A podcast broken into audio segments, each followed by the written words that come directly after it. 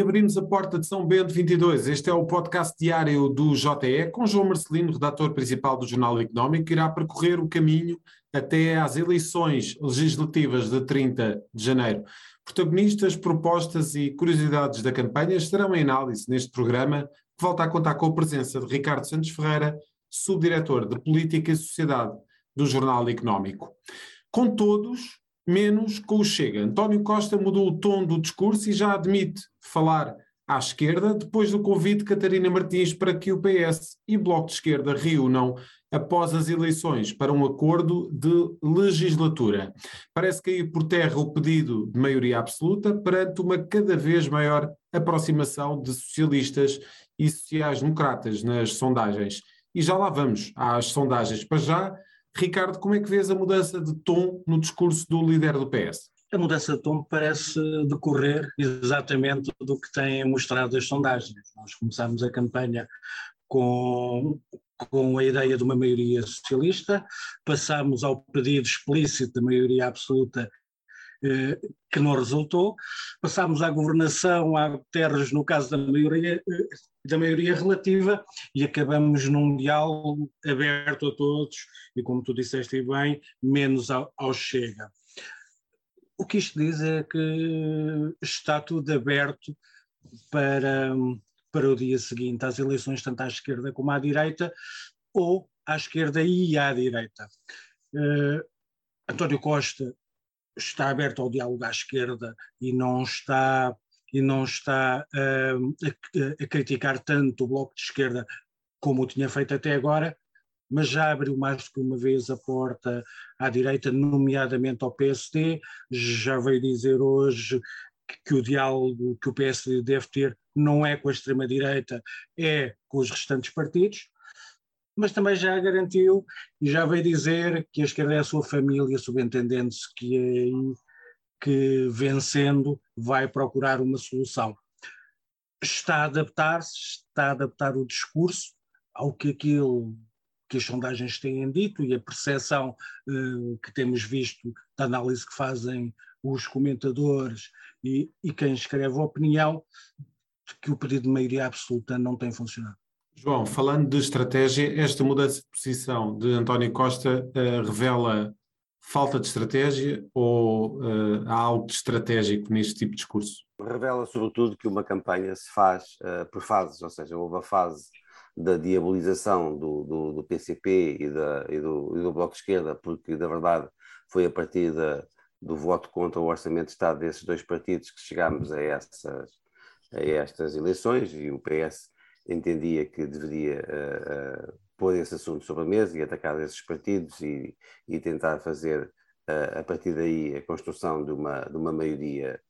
de esquerda. Agora já não precisa, até porque Uh, primeiro, uh, os partidos, obviamente, vão ter que se entender tanto à esquerda ou à direita, conforme o Bloco tiver mais votos, depois das eleições. Isso é uma inevitabilidade da democracia que um dia há de chegar serenamente a, a Portugal. Porque em, Portugal fala-se fala muito das, das maiorias uh, absolutas, eu já aqui disse e, e repito, não gosto de, de, maiorias absolutas de um só partido, porque elas, na verdade, têm funcionado como o ninho da grande, da grande corrupção. Nós lembramos do que aconteceu, o BPN construiu-se durante o cavaquismo, José Sócrates apareceu durante a única maioria absoluta do PS, e portanto acho que essas, digamos, as maiorias absolutas deviam ficar, começar a ficar para trás,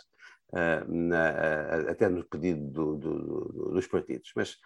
também com esta aproximação ao, ao, ao, uh, do PST ao PS, e até em algumas sondagens já uma ultrapassagem. Já se supera, não é? Já vamos ver daqui a pouco. Isso já funciona um bocadinho como chamamento ao voto útil, ou seja, tanto à esquerda como à direita, essa igualdade nas sondagens, nas sondagens já convoca uh, o voto útil, porque há, há pessoas de esquerda que obviamente uh, temem que o PST fique à frente porque pode formar uma, uma maioria direita, e há pessoas no PST que vendo que o PST pode conseguir efetivamente ser o partido mais votado e a partir daí conseguir uma, uma, uma, uma, uma, uma maioria de direita no Parlamento, também tenderão, porventura, a esquecer um voto eventual no CDS ou na Iniciativa Liberal, ou até mesmo no Chega. E, portanto, há aqui uh, uh, uh, essas sondagens de que vamos falar já nos transportam aqui para, esta, para este chamamento subliminar ao, ao, ao voto útil, portanto, os, os, partidos já não precisam um, uh, de o fazer, sendo que, obviamente, que uh, António, António, Costa uh, António Costa convém, obviamente, não diabolizar de todo o Bloco de Esquerda e o PCP, porque ele também já sabe independentemente do voto útil, nenhum partido vai ter maioria absoluta nestas sondagens, nestas eleições, e, portanto, ele vai precisar, para voltar ao poder, de uh, um acordo com o Bloco e com o PCP, sendo que também hoje em dia a gente percebeu que esse entendimento nunca mais poderá ser no, como no passado, ou com um entendimento individual com cada um dos partidos, ou até mesmo sem nenhum entendimento, como foi agora aqui o caso desta, desta segunda uh, legislatura que acabou a meio, e portanto, digamos que está tudo a correr como, como, como eu esperava, com essas fases um, diferentes na campanha, e agora com este, digamos, com o PS e o PSD a centrarem os, as tiradas, eu não diria ataques, mas as tiradas um no outro, porque isso uh, uh, também lhes dá, uh, subliminarmente, mais uma vez, essa ideia de que tudo se passa entre os dois partidos, que é uma coisa que António Costa e Rui querem. a mensagem de, pedido de maioria absoluta e seguindo aqui a linha de raciocínio do João Marcelino parece não estar a ter o impacto desejado até pelos resultados das sucessivas sondagens que têm saído desde aí porque o PS está uh, claramente a perder, a perder fogo em termos daquilo que são as intenções de, de voto. Uh, de facto, o pedido de maioria absoluta uh, por parte de António Costa foi visto como provavelmente algum algo um pouco arrogante e intempestivo da parte de, do Primeiro-Ministro, do ainda Primeiro-Ministro. Eu penso que que o que aconteceu foi que as, quem estava convencido que havia a possibilidade de maioria absoluta foi deixando de estar e a bipolarização que, que nós tínhamos ideia no início de, de, da campanha mais, mais eh, PS-PSD, que acabou por ser mais esquerda-direita, voltou outra vez, como o João estava a dizer, a ser mais PS-PSD. O, que nós temos visto nas últimas sondagens é, é um crescimento do, do PSD, e, de tal forma que, que chegamos a um, a um, impacto técnico, como mostra a sondagem que hoje foi publicada, eh, confirma o percurso, o percurso tem sido feito. Atenção que esta é, é uma das duas sondagens que dão o PSD à frente. Se num caso e no outro tivermos em conta, em conta a margem de erro,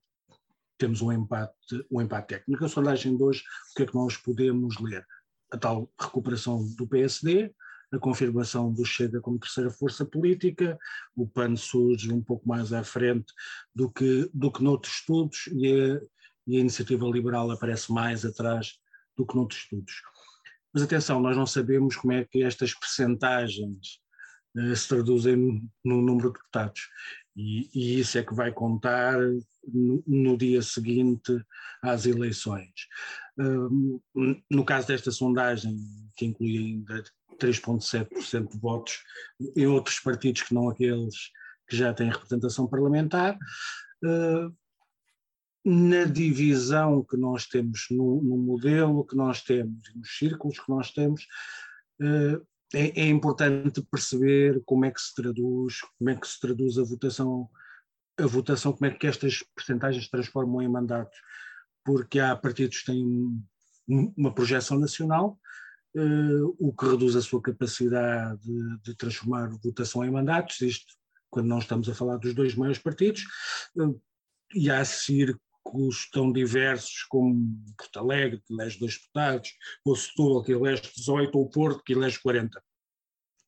é completamente diferente uma coisa ou outra. E isso é que vai dar, isso é que nos vai dar o retrato que no dia seguinte e as possibilidades, qual a geometria que é possível para garantir a governabilidade. Uma coisa é certa, como o João estava a dizer, quando nós temos a três dias do fim da campanha eleitoral um empate técnico, isto é um call to action. E é um call to action tanto à esquerda como à direita,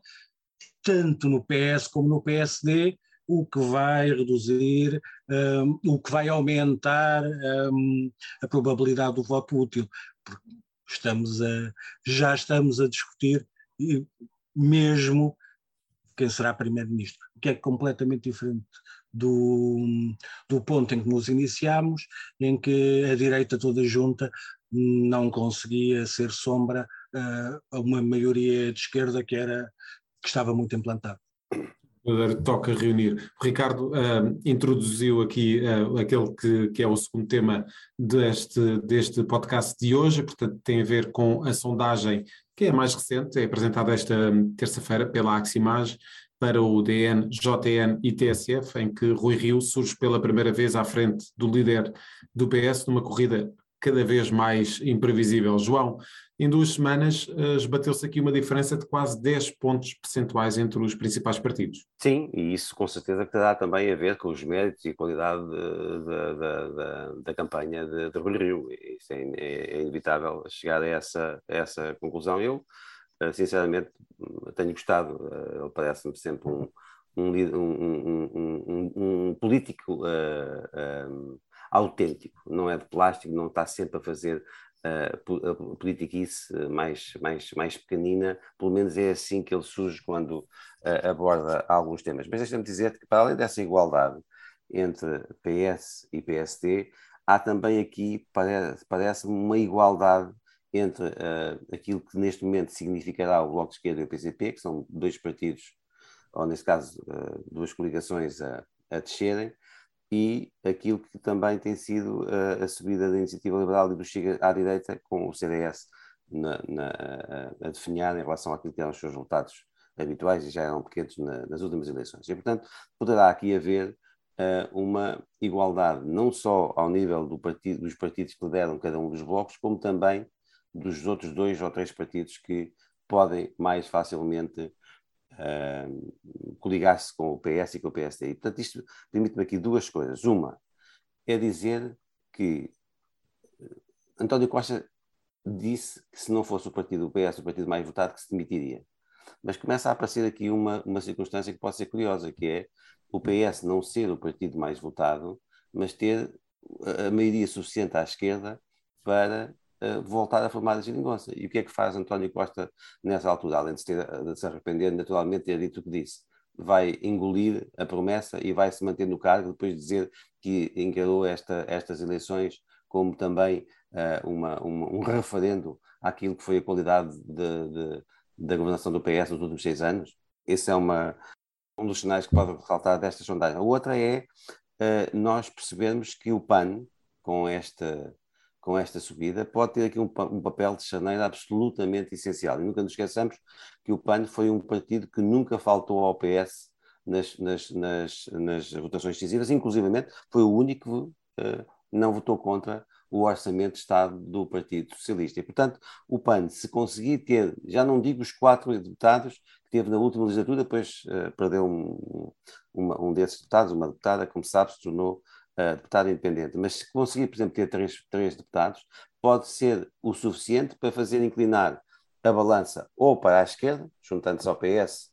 Bloco de Esquerda e PCP, ou para a direita, juntando-se, neste caso, ao, C, uh, ao CDS e à Iniciativa Liberal, visto que, como sabemos, o Chega, uh, até, pelo menos até dia 30, está a ser diabolizado na, na, na campanha. Portanto, há aqui uh, a importância relativa do PAN aumenta face a, estes, a, estes, a esta última sondagem da Aximage, é dessa que estamos a falar,